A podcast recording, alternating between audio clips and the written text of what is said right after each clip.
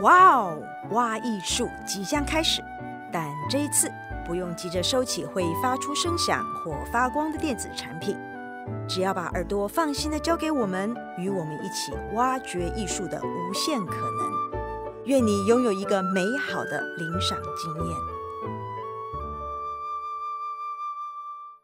大家好，我是魏婉容，欢迎收听由台中国家歌剧院制播的 Podcast《哇哦，挖艺术》。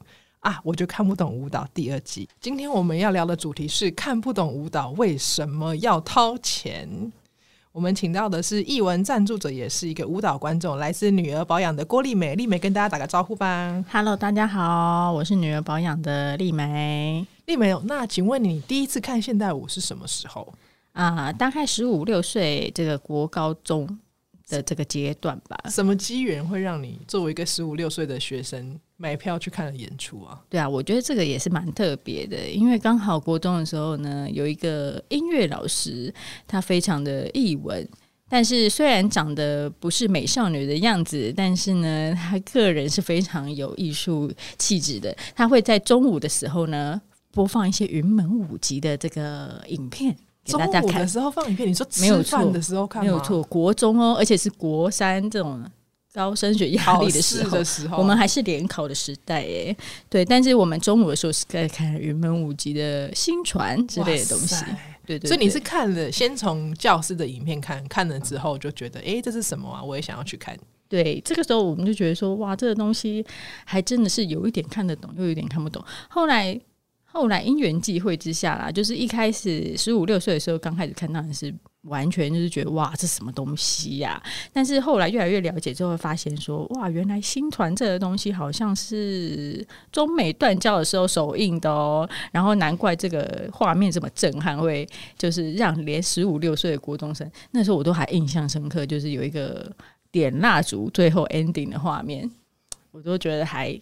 非常蛮有印象的，所以那个画面就觉得说哇，原来你不知道一个舞的背景，但是你还是会被某一些肢体动作、某一些场场面，你会被震慑到。所以那个时候我就觉得哇，这是什么东西？原来这就是现代舞。所以那所以从老师播放影片，然后接下来你是第一次买票进场看演出是看什么？你还记得吗？我记得应该是《流浪者之歌》吧。应该就是云门的《流浪者之歌》，对对对，应该是第一场。那那个时候看完《流浪者之歌》的你，有什么特别的心情吗？我觉得跟之前看的又有一点不一样，因为其实我觉得在国中的时候，那个时候老师就放云门舞集给你看，但是他不会解释什么。我现在强烈怀疑，只是老师自己想看而已，只是老师自己想看，但是他就强迫大家一起看这样。然后呢，就那个当然就是。学生就是同学，大家都还很小，年纪很小，就是有些人当然就觉得无聊，那有些人可能就觉得啊蛮特别的。但那个时候看新传，虽然看不懂是什么，但是我觉得，呃，现在来看的话，会知道说啊，它是云门舞集比较具体的编舞年代，嗯、它算是你可以知道它的脉络，你可以从它的背景去了解这组舞是在跳什么东西。所以呢，其实就算你不是很熟悉云门舞集，但是你也可以稍微看得懂他在干嘛。可是呢，我开始看第一次买票进去看，我记得是《流浪者之歌》。那《流浪者之歌》其实已经很抽象了，他好像已经把这个打坐这个部分、静坐这个部分，好像已经加入他的舞蹈编辑当中。所以其实年纪稍小，就是看的时候，看的舞作经验也很少的时候，只是觉得说哇，这是在干嘛？但是其实我觉得也不妨碍这个。整个看舞的过程啦，我觉得整个看舞过程是蛮开心的，就会觉得说，原来东西还可以，就是画面可以这么美，那人可以。这么的有力量，这样子透过人的肢体动作，然后会有一些不需要文字去传达东西，也可以从舞作的当中，就是你可以去体会到，即便就是在你的观舞经验还非常少的时候，的时候对你还是还蛮直接的，我觉得还是能够很直接的感受到，所以从。那一次买票进去看之后呢，我就觉得说，哦，好像可以稍微看一看，就是如果有机会的话，有这样子好的经验，就可以让你持续下去看。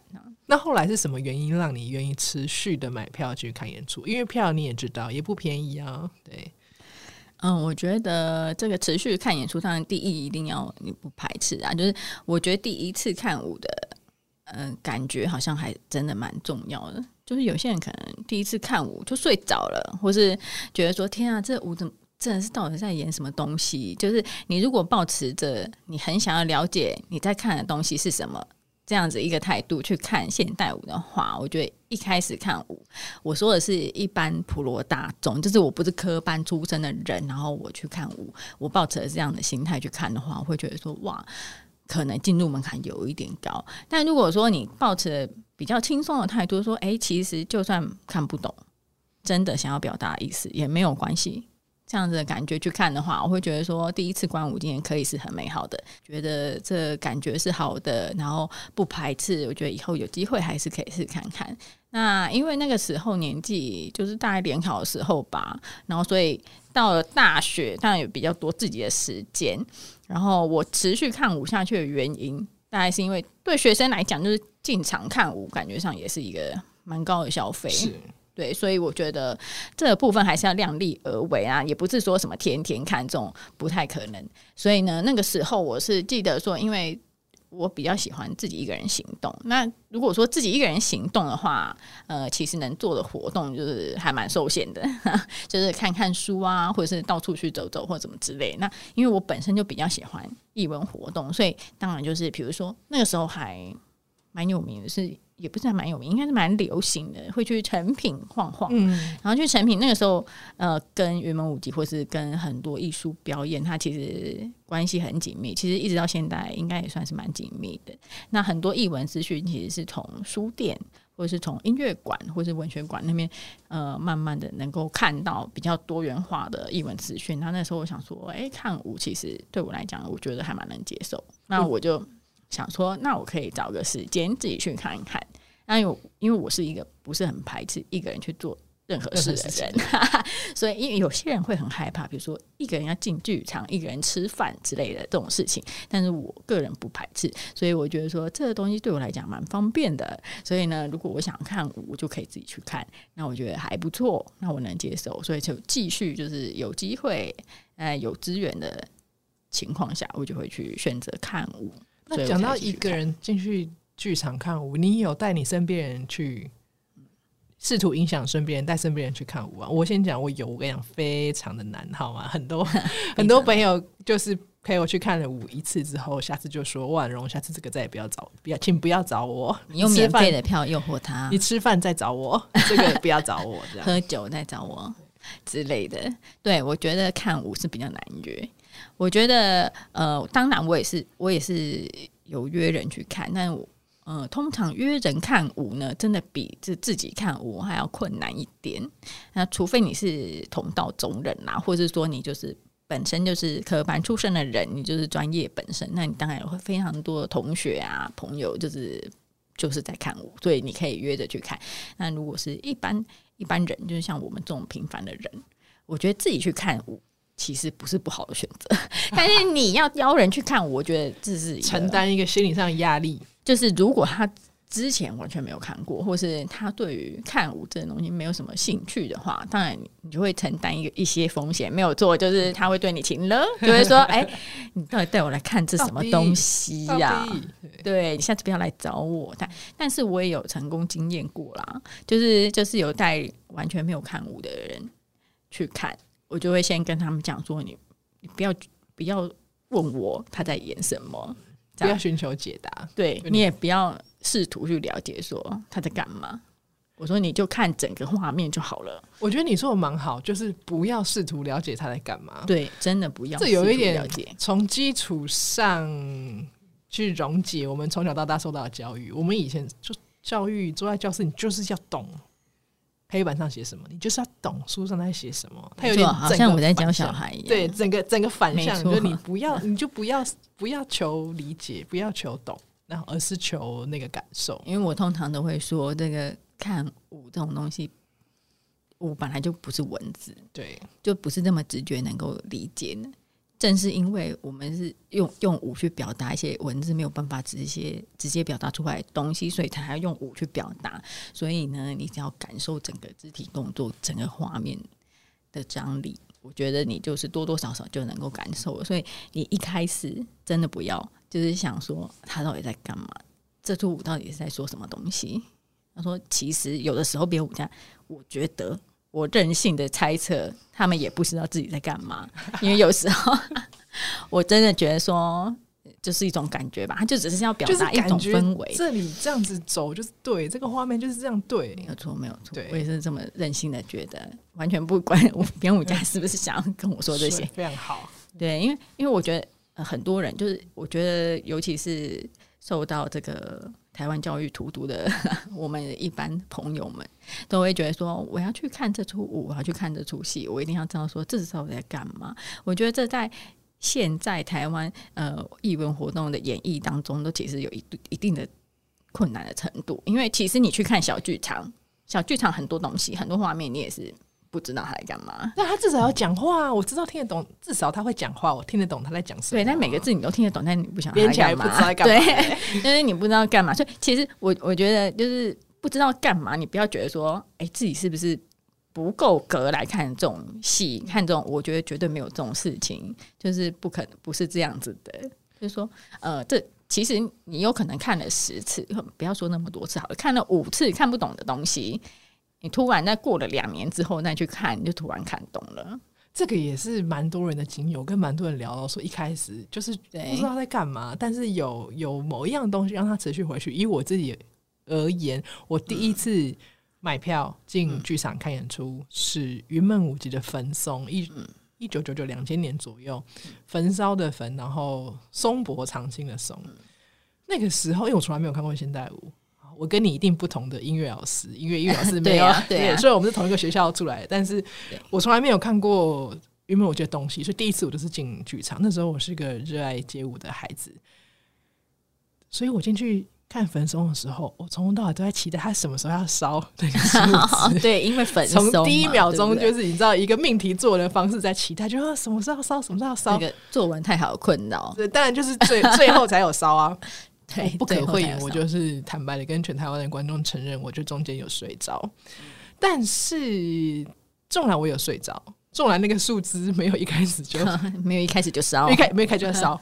我感受到了某一些东西，让我下一次再回去就好奇说他们想要干嘛，所以我下一次回去看了《逐梦》，然后下一次再回去，下一次再回去，下一次回去，很快我就发现云门舞集的作品有一些是比较具象的，像你刚刚说的新传，有些是一个、嗯、一个感觉，有一些是一个意象，然后。当时的我慢慢就从这几个方向开始感受，我喜欢什么？我喜欢故事的吗？比如说像《红楼梦》，我是一个《红楼梦》的爱好者，嗯、没错。还是我喜欢意象？还是我喜欢某一个情绪？从里面慢慢，好像一道，好像一个镜子一样，从里面去看我自己的自己的喜好。对，我觉得编舞家也是有情绪的，就是他可以，就是某一些阶段，他是非常具象的，就是去展。展现他想要展现很具体的东西，但他也可以某一阶段是很情绪化。其实像云门舞集的挽歌，我觉得挽歌他完全就是一个非常情绪化，他在讲六四，然后他他其实是很针对某一件事情，他去表达他的感触。那我觉得这种东西，呃，你在看舞的当下，就算你真的不知道他的背景是什么，但是你就是把它看进去的，在时间时间过了之后。就交给之后的你，对之后的你，五年后、十年后的你，之后的你就会慢慢的理解到，原来就是一切一切的经历不是不是白费的，就是你会会会被累积起来。现在我们进剧场为的不是这一分钟、这一秒，有时候是为了五年后、十年后的 自己。哇塞，讲的哇塞，这样讲起来好像感觉实在是太高级了，但是。但是其实，其实这只是要就是就就是告诉自己说不要害怕。我觉我觉得害怕是真的不要害怕，就是就是去接触它，去多看，去感受一下。对，就是去好好感受。因为真的舞作不是不是文字啊，我觉得你要用文字的理解态度去理解一出舞或是一出戏或是音乐，我觉得都是困难的。这就是为什么音乐和舞和戏剧的存在，因为它没有，它就是能够演绎出文字没有办法表达的部分。我完完全同意你说，因为尤其以舞蹈来说，基本上是身体作为媒介嘛。每个人都有身体，所以他一定有些共通的地方。比如说生气的时候就会想要摔东西，对，没有错。开心的时候就会跳上跳下，那个是非常非常共同的经验。所以不止于云门舞集，像我们在看，比如说 Pina Bausch 的舞蹈剧场，嗯，即便他跟我是不同国家人，他跟我讲不同的语言，但我可以在他的身体上面找到一些我可以。我可以明白，我可以感受到的那一份共鸣，我觉得这是舞蹈吸引我的地方。是，而且我觉得是不分年纪的。我觉得，我觉得，呃，如果说你要你要去理解每一处舞到底在干嘛的话，那如果是年纪很小的小朋友，或是年纪很长的长者，那我觉得这么大的 range 的年纪，为什么都能够看舞？我觉得就是因为说。小朋友他没有说一定要去了解这这出舞到底在干嘛，但是他看《Pina Bausch》，我觉得是看得懂的，就是他会想明白，对，对他可以感受到东西，对他可能就可以从舞作当中感受到愉悦，感受到开心或是悲伤，我觉得都是很有可能他能够直接体会的，就是因为肢体带给我们的感触其实非常直觉的。那女人保养，我知道近年来赞助蛮多艺文相关，包括电影、嗯，然后包括舞蹈，就跳到舞蹈节。那我想问一下，嗯、作为企业代表，为什么赞助艺文？我这样问好像有点奇怪，但我就发自内心的想想知道，因为通常企业，我可以想象企业赞助运动赛事，是很多很多人观看，它可以大幅的提高品牌的知名度。那艺文赞助，在站在企业的角度，为什么愿意赞助艺文？我觉得。我觉得，如果是问我的话，就是我个人比较任性一点。我喜欢的我就赞助，对，没有错，没有错，我就是任性啊，没有啦，不能这样讲。但是，但是确实，我我觉得，呃，这部分是因为我自己我自己个人的关系，它会占比较大的比重。就是我想要，我想要。呃，赞助这一方面的事情，就是如果说，如果说在商业模式上，商业模式上，如果一个品牌它一定要跟社会有连接性，你要被看见，你要有很多方法被看见。如果说要被看见的方法有很多种，那我个人的任性的话，我会选择用这一种被看的方式，被看见的方式，就是是我喜欢的，我想要被看见的方式。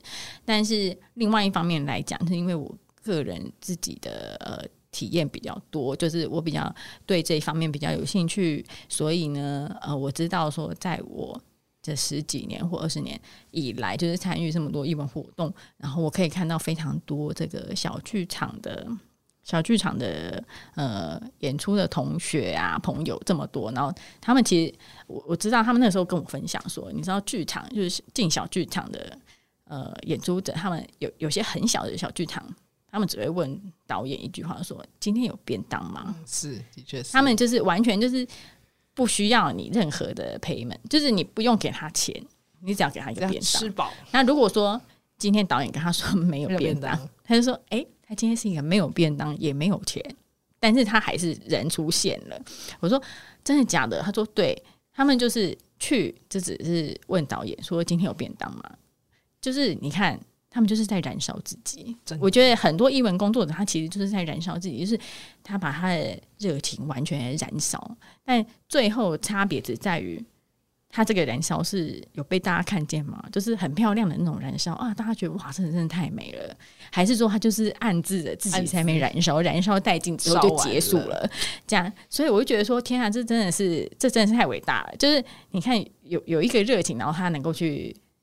人够去完全去追求它，然后不求什么回报，只求一个便当，只求一个便当，他就觉得很开心。然后另外就是，我们也赞助过非常多那个嗯影展，啊、呃，通常都是小众的影展啦，女性影展。对，女性影展，我们好像已经蛮多年了。然后这个女性影展的部分，我其实去参加，在我还没有成为这个品牌上之前，我只是一个只是一个普通去看。影展的人的时候，我就已经发现，就是像这种小型的影展，我们不要说到像什么台北电影节、金马奖这种这么大的影展，我们只要讲这种像女性影展或者是非主流的影展、国民国民戏院之类的，你会发现非常多大批的义工。那这些义工完全就是不执行的，他们就只是在现场为了价值跟为了那个理念去付出他的时间啊，没错。然后我觉得看多了这种，你就会觉得说，呃，其实呢。今天在台湾能够看到这么多元的不同的艺文活动，不同的呃大大小小呃，不管是你有兴趣或者没有兴趣的东西，它其实背后有非常多燃烧自己的人。那我觉得这些燃烧自己的人不一定是有拿钱的，我觉得不一定他是有有得到什么物质上的赞助，他其实有大部分其实为了要实现他自己的呃精神精神理念。那我觉得这其实是蛮。是蛮令人敬佩的。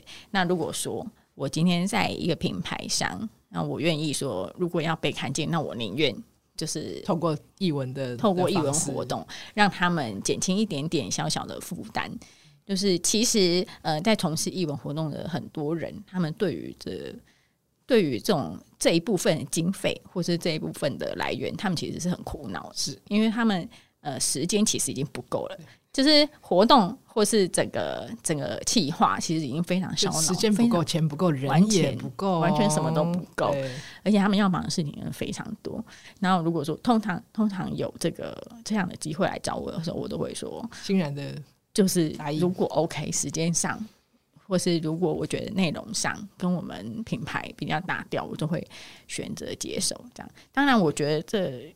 不是一个太负责任的讲法，就是因为 如果很多商业品牌其实不一定能够寻寻求这种模式，你还是要看说你的商业品牌到底是什么样的调性，适不适合这样一个一个路线呢？当然，你如果你如果要帮助人，你一定要自己先生存的好一点。是，说的很好。所以呢，你要你要先想想看自己合不合适这样。但是我是我是刚好很幸运，就是我今天这个想做的事情。跟我自己的品牌能够搭搭调，然后我也能够有一点点微薄力量，所以我就选择用这种方式，就是让大家去看到，然后也用这种方式间接去呃帮助到一些需要帮助的这个活动，我觉得对我来讲是好的。就是也是让我愿意想要去做这件事的原因，而且我觉得是一个蛮好的合作，因为女人保养今年有跟跳岛舞蹈节合作嘛，嗯，跳岛舞蹈节有一个节目叫做艺术家席地而坐，黄怀德跟钟长红两个人每天开直播，是的，开五天，五点到八点。昨天就钟长红就试用了女元保养的面膜，哦，他在敷面膜前。那个皮肤跟敷面膜后简直就是两个人，就敷完面膜之后超亮，对不对？我看到也是吓到，因为其实我们我们真的完全没有做什么夜配这种东西，那我们 我们完全就是没有在做业配，所以其实很少看到我们的东西在镜头前面镜头前被用，没错，因为连我们自己都很少拍影片。就是如果有看过我们这种这么小众的品牌，应该知道我们都是非常徒手、非常土法炼钢的在经营品牌的。所以其实我觉得，哇，我还真的很少看到就是在镜头前敷面膜这么直接的，而且还是男性，而且是男性，没有错，是男性，效果之显著。他那个面膜一敷完，然后就脸面膜撕下来之后，我就说哦。对啊，怎么会这样？怎么会这样？是有条灯光吗？没有啊，就同一个灯光。对啊，而且它，而且他镜头很粗糙哎、欸。我想说，怎么可以这样拍成好像拍镜头镜头这么这么普通镜头？对我们不是，就是他们真的完全没有这个没。对，然后然后我就觉得说，是不是因为我们太少夜配了？因为非常多非常多夜配的这个专业夜配都会。常常制作很精美的影片，其实应该很常看到这种镜头才对。但是因为我太少看到，所以那天看到直播，我也是有吓一跳。很棒，很棒。女人就是蛮很适合跟舞蹈圈合作啊，因为舞蹈尤其是到年末之后，大家都没日没夜的排练，真的没日没夜，然后吃的也没有很均衡，就是靠女人。然后但是偶尔又要上镜头。完全就是要靠女儿保养来拯救我们上上镜头前的，那你就请多用。完全就是这个还蛮重要的。对对对，让品牌活好一点，这也是这也是很重要的事情。那如果我想我想反过来问你，如果是小的团体、小的舞团或是艺文团体，他们想要寻求这个企业赞助，你会给他们什么指导？比如说什么事情千万不要做？嗯、其实啊、呃，我觉得现在不管是。什么样的小的团体，或者说学生组织，他们在做一些很多企划活动的时候啊，就是常常会接触到一些业界的品牌或是业界的企业。那你毕竟是要先开口跟人家说话嘛，那我觉得说话艺术还是要稍微注意一下，因为我其实也看过非常多说话不是好能够好好说的人，这样子。那那首先首先你的说话是应该是指 email 是讯息，不是真的打电话。不是不是真的，现在已经没有人在讲电话了啊。哦，搞不好他会直接打电话给你啊，就是说你要不要赞助我？我谁？哦，我觉得应该没有，现在好少人还是讯息跟信件，对不对？对对对，通常是写信件。那我觉得呃，会写信这件事情真的还蛮有优势的。但我想要多问你一下，因为因为以译文团体来说，有些团体。对于跟企业的接触是很少的，因为从小就是在艺术学校，然后老师，然后学生，然后同学比较质朴，对，所以要要跨出 要跨出那一步，当然大家会会觉得，好，我到底应该做我怎么办？我是应该要把我的企划书嗯放在附件吗？我是应该要从我写 email 给你，我是应该要从我的创团理念开始谈吗？还是我应该直接谈我的作品？还是应该我应该直接谈我想跟你合作的方式？可以给我们一点指引。对，我觉得你要先看你找的品牌是谁。OK，那如果说你找的想要嗯赞助的品牌是很大的品牌，那我想要跟你说，很大的品牌他不 care 你在做什么，对，他真的不 care 你在做什么，他只 care 说他呃赞助了你，他能够获得什么样的呃回馈。这样，那再来就是，如果说是很大品牌。那我建议你，你要先了解他到底在干嘛，这个品牌到底在做什么事情是很重要。其实不管是大是小，你至少真的要知道对方这个品牌到底在做什么，我觉得还蛮重要。因为其实我接过很多品牌，其实根本也不晓得我们在干嘛，就是但是他还是会写信来，不晓得你们在干嘛，是不知道你们是做保养品的，不知道，知道，但是他。就只只只知道保养是停留在哦，在是一个女儿保养，是一个做保养品。对，对于你们品牌要传递的价值，在乎的事情，其实一无所完全一无所知啊，好勇敢哦，真的很勇敢，那么勇敢。对，但是如果说他们自己是组织比较规模庞大一点，就是当然可以比较嚣张一点，他就是跟你讲说，哎，你要就来啊，不要就算了这样。但是如果呃，你是组织已经也是。非常名不见经传，就是你也是小小团体，也是非常小的小团体。后我觉得，我觉得你至少要先知道对方这个你想要的赞助品牌是在做什么。所以，那你的做什么是，就是我呃，艺文团体应该要好好的去找对方品牌跟我们这个团队，它有什么？它有一些连接，共同的价值，那个连接在哪里？没有错，没有错。你如果想要找赞助的这个品牌呢，它如果是一个非常大的品牌，非常知名的品牌，那我觉得。它真的不是非常在意你这个活动，或者你这个组织到底在做什么事情。尤其你是小团体、小小组织的话，他其实真的不在意。但是他非常在意你知不知道他在干嘛。嗯，你知不知道他这个品牌是做什么的？对，所以我。给一个诚信的建议，就是如果对方是大品牌，你至少要知道他在做什么，然后你要先切入他的点，就是我知道你在做什么，我知道你需要什么，嗯、而我能够提供你什么东西，不论是我给你的流量，或是我可以带给你接触到群众、接触到 TA 会是谁，我都先告诉你。是，然后呢，如果可以的话，当然是给他看数字，但是如果你没有数字的话呢？你就要退而求其次，用其他的公式，比如说你用柔性的诉求啊，告诉他能够有达到什么样的效果。我觉得这些都是非常能够呃打动对方，或是很值得去尝试的的一些做法。但是因为呃呃，如果说你个人是组织非常小的，或是呃非常比较多少作品的呃的这些活动的话，你我觉得还是要多方尝试，不要因为一次两次。失败就害羞，就害羞，就害羞。当然，我觉得一开始你可以找一些就是呃品牌呃规模差不多的，或者是呃这也蛮重要。我觉得这很重要，就是你要先知道说你自己在市场中的定位，那规模是谁，然后你的 TA 是谁，然后你比较适合什么样的品牌，要选对品牌再去做尝试，失败几率也会比较小。我觉得这也是蛮重要。那如果说是你找的比较像是中小型的品牌，我觉得你可以介绍一下自己。然后再介绍一下对，就是你欣赏对方的的地方的原因，然后彼此之间有什么样共同性，然后为什么会找上他们？我觉得这些东西都是呃在沟通当中非常重要一环。你不能没来由就说哦，我今天就是要办一个这个活动，请赞助我，请给我钱，给我钱，给我钱。我觉得这样就是人家会觉得说哇，那我可以给你钱啊，但是但是为什么？但是为什么呢？但是为什么？对，我毕竟也是需要做决定啊，就是就是品牌也是需要做他预算分配，所以他必须要知道说，我给了你这样子的预算，然后能够回馈到是什么，不论是他自己心灵被抚慰到了。如果说这个品牌只是追求心灵的抚慰，像像我这么任性的人，那我就是需要知道说，你为什么来找我啊？那如果我我找我合作了这个活动之后，就算我拿不到钱，就算我得不到人流。至少我心灵被抚慰到了，对不对？我觉得说这个是太棒了。那我我可能也会也会掏出那个合作东西。就是如果你刚好碰到一个任性的人，像我，那这样的话还可以，对不对？但如果说你碰到很理性的人，他就是要看数字，他就是要看 Excel 报表，那你还不拿出一点东西来给他看的话，你还讲错他品牌的名字，我觉得这样就是真的没有办法。所以还是要稍微做一点功课。我觉得。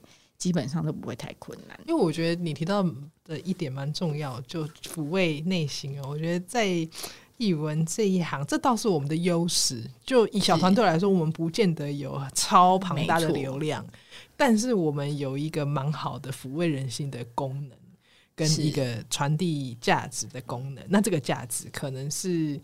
开心也是一种价值啊，幸福感也是一种价值啊。对，那它不仅仅是哦，我的舞跳得很好，我的我的作品，我这个作品变得很辛苦，你要给我钱，绝对不是这样，而是反过来用对方的角度去思考，这点是蛮重要的。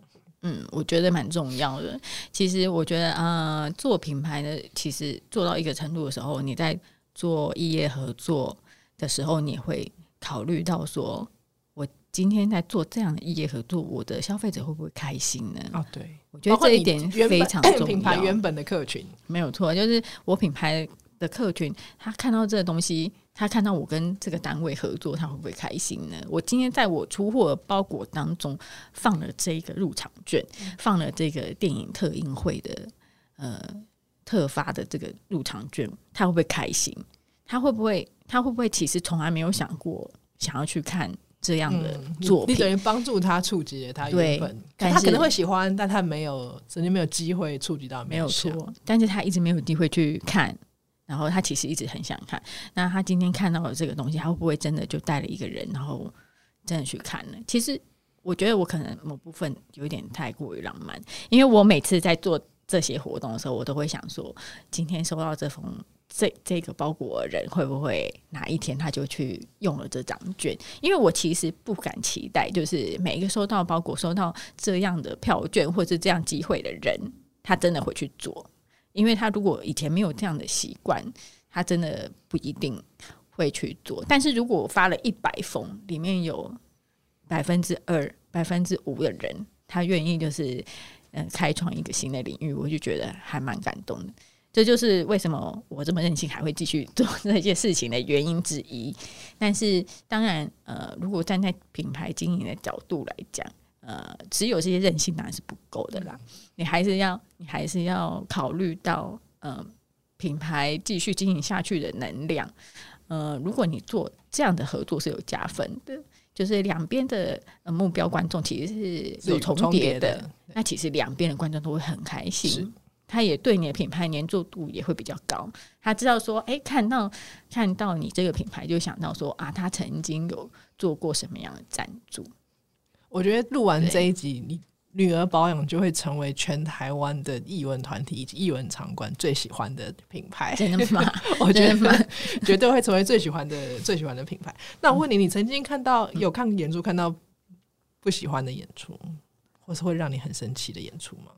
有啊，我觉得这个还蛮容易的吧。就是我跟你讲，我每次问这题的时候，我都诚惶诚恐。就一方面在鼓励大家，就是 看不懂没关系啊，可以进来看演出啊。然后问来宾说有没有看到很生气的演出，来宾都说哎，蛮长的。对啊，真的还蛮容易会看到的。但是但是不是说看到很生气的演出就就不看了，就不开心了？但我就不开心。哦，等一下，等一下，等一下，这个句子有点有毛。看到很生气就不开心，生气哎，等一下。所以你会很生气，就你会觉得说这到底在干嘛？就是你看完会觉得这在这上我在干嘛？但是是有一种气氛没有错，但是你不会因为这样呃气你自己做这样的决定。哦，对，你会觉得说还好，我看了。OK，就是气氛也视为看演出的感受的一部分。我觉得看演出可以愉悦啊、幸福啊、开心啊、气氛，而且不满足、很满足，生气全部都是嗯感感受的一部分。没有错，生气了之后就会立马问看过的人。请问你都是在脸书上面问吗？就是我刚刚看了什么什么，觉得对我一定要问，然后对，然后呢，或者是马上问有在看舞的人，就是说你有没有去看这出？赶快，然后大讨论一番。对，我觉得不管是舞或是戏都一样，都很常会碰到这种情形。但是我我我真的不会后悔说去看了一出让我生气的戏。因为我会，我真的会交给，比如说五年后我自己哦。因为我我知道说，我现在看了确实会不开心。有些时候你会是因为呃作品当中一些政治不正确不开心，对，或是对价值的，或者是一些价值观的对对价值观。我觉得会令人生气。用到“生气”两个字的话，通常都是跟你的价值观有些冲突的时候，你才会觉得嗯，才会觉得说会会不开心。但是你看不懂一出戏。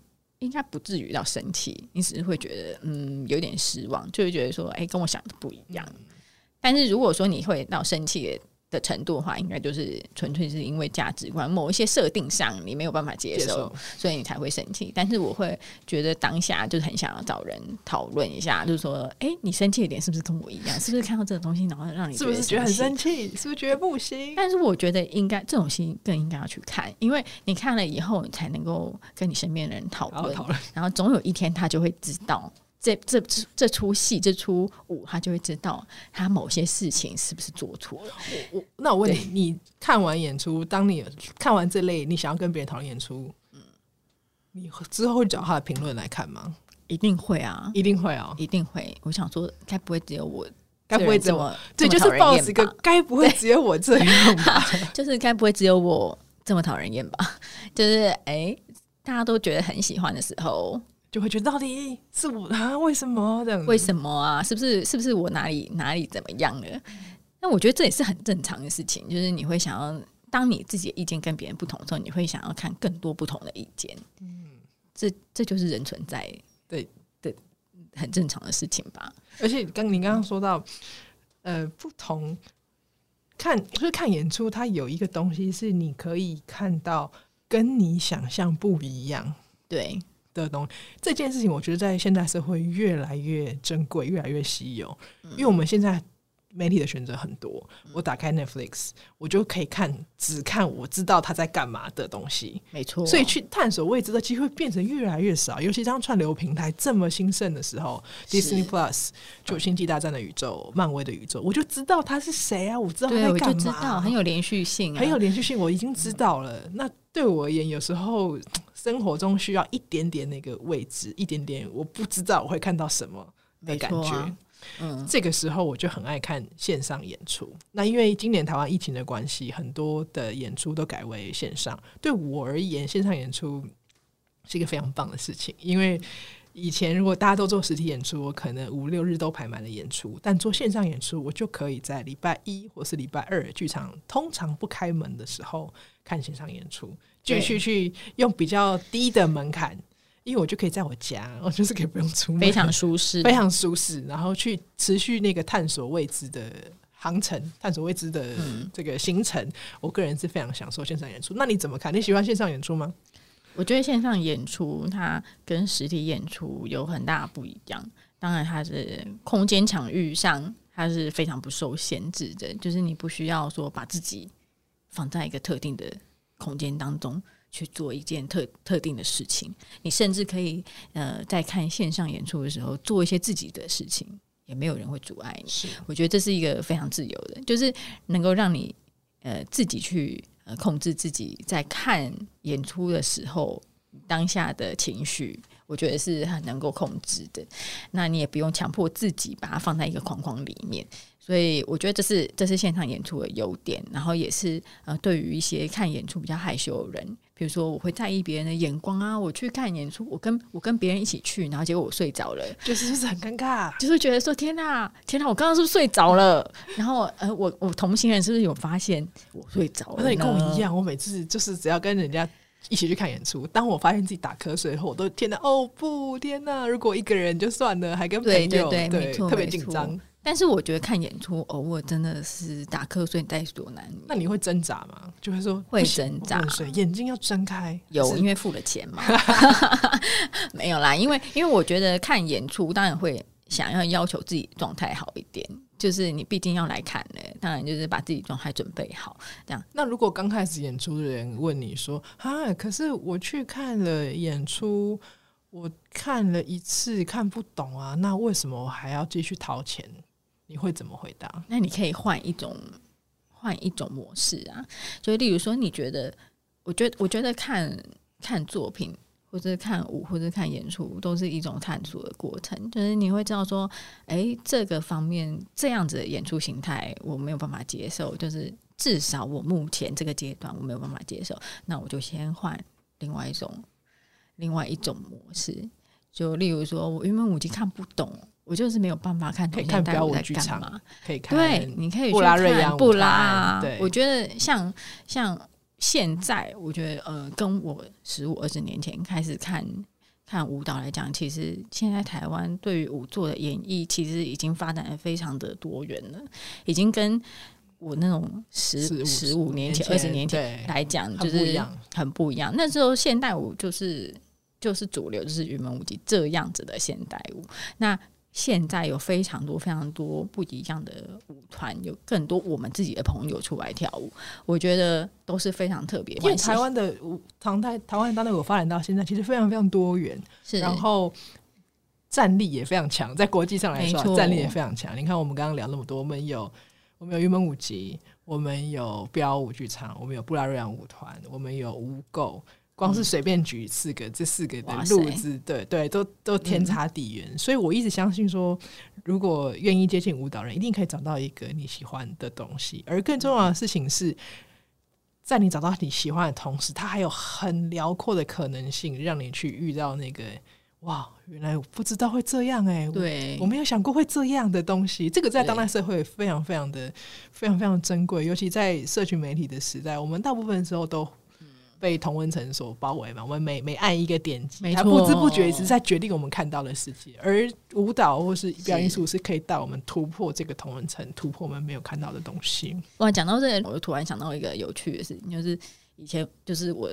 还是上班族的时候，都是下班时间都很晚，然后通常要从要从东区，然后赶到这个自由广场，等到两厅院去看来不及看舞的时候，都会觉得天呐，那个塞车真的是太太地狱，太地狱。然后然后到那边都是已经快开演，因为都是比如说七点半开演，然后。才刚下班多久就冲到那边，然后我记得有一次就是超级慌张，然后冬天很忙，还拿大衣什么的，然后我就冲上二楼，就就撞到一个人，撞到林怀民老师，他就 他就他就用肩膀撞到我，然后他还告诉我说，他还告诉我说，嗯，哎、欸，还来得及，快进去吧。好像哎、欸，大家可以想象林怀民老师讲话那个，他说还来得及，我们一起进去吧。这样，他说天啊，刚刚是。林怀民吗？是没错，就是这样。就是我，我说还记得说，哎、欸，进场看舞就确实，确实就会碰到这些事情，没错。而且你明明呃，生活当中其实是非常紧凑的。我常常会说，呃，你就算在剧场当中睡着五分钟又怎么样呢？你人生还不够苦吗？你可以进场睡五分钟没有关系呀、啊，就是睡五分钟好吗？好了，放过自己。我对啊，讲到这个，在剧场睡着。当然是为尴尬啦！我有遇过更尴尬的事情，就是像你刚刚说，我们都上班到最后一秒钟，真的真的最后一秒钟，然后关电，然后锁抽屉，然后去看演出，所以会没有时间吃东西。哦，真的。我有一次去看演出，嗯，也是国家两厅院，然后我没有时间吃东西，所以就肚子很饿啊，所以很大声吗？很大声，所以肚子开始叫起来非常大声。为何我知道这很大声呢？因为当我肚子开始叫的时候，我左右哦两边还有左。才有左左右右，就是跟我跟我邻近的座位，跟跟我相隔一个人座位，他们都微微的坐直了身体，他也没有看我，他们都超有礼貌的，就是、微微坐直身体，这是什么？就是原本他们什么意思？原本是坐的很放松，然后就听到一个我的肚子在叫对，所以他们就背脊就稍微挺起来，就是呃，就是就是 I heard it，对，对对，就是有一个，就是就是就是我听 我听到，对，这样。但你让我能怎么办？我不能怎么办啊？我觉得，我觉得上班族都 会碰到这种事情呢。就是尤其是你上下班时间，他真的晚上开演就是七点半，半你就是没有办法，很逼人呐、啊。是。我跟你讲，各位听众朋友，如果你去看演出，然后隔壁人肚子叫得很大声的话，请不要看他，请请不要看他，请不要看他，请不要把你的目光投，你可以把你的同，你可以给他，你可以把你的同情投给他，不要把目光投给他，因为他也是不愿意的，没有错，尴尬，因为睡着我还可以就是演真的微尴尬，但是肚子饿，他就只会越来越大声，因为没有只会越来越饿啊，就是留一点。留一点自尊给他，请请不要把目光投给他。对，没有错。感谢大家的，感谢大家的支持。另外，我倒想提一个点，回到我们之前讲的，嗯、呃，你看一个演出，然后跟你的价值观相冲突，嗯，这个时候我倒是鼓励大家，嗯，去发表你的意见，嗯、就是有条理发表意见。我曾经做，我曾经遇过一件事情，是看一个演出，然后他在他一个很很开玩笑的的方式在谈论性暴力，嗯。那这一点，我就觉得这个，呃，以以我的作为女性的立场来说，我觉得好像被侵犯到，不是那么妥善的处理方式，不恰当，对，有点不恰当。那我就我就我就是也是写，然后也是很诚实的说，这这一句玩笑话，它后面影射价值观是什么？嗯、那这个影射价值观有可能对女性造成潜在的伤害，等等等等。那我就很诚实的写，后来有得到这个剧团的回应。他们承诺说，他们在下次演出的时候会修改这一句台词。哦，是是是，我有印象，是没有错。我觉得，我觉得你真的去看了演出，然后你觉得不妥，你觉得跟你的价值观冲突到，我觉得不妨就是多找一点人讨论。就算你没有办法，就是公诸于世，就是你一直没有办法直接的把你想说的话讲出来，我觉得也是能够找人多讲多说。我觉得。你不要觉得说，哎、欸，是不是只有你这样讲？通常都不是，通常真的都不是。当你觉得，哎、欸，是不是只有我？跟你讲，通常都不是。对，通常真的不是，就是那种微微的怪怪的感觉，只是大家没有说出来。在我们这个社会里面，我们大家比较比较、嗯、比较不讲，对、比较不讲，鼓励大家勇敢的讲出来。我觉得现在越来越多人会讲了，对、啊、对，所以应该是你只要找到一个人讲，还开始大家开始讨论的时候呢，就表示这个问题有被重视了。所以我觉得要去讲。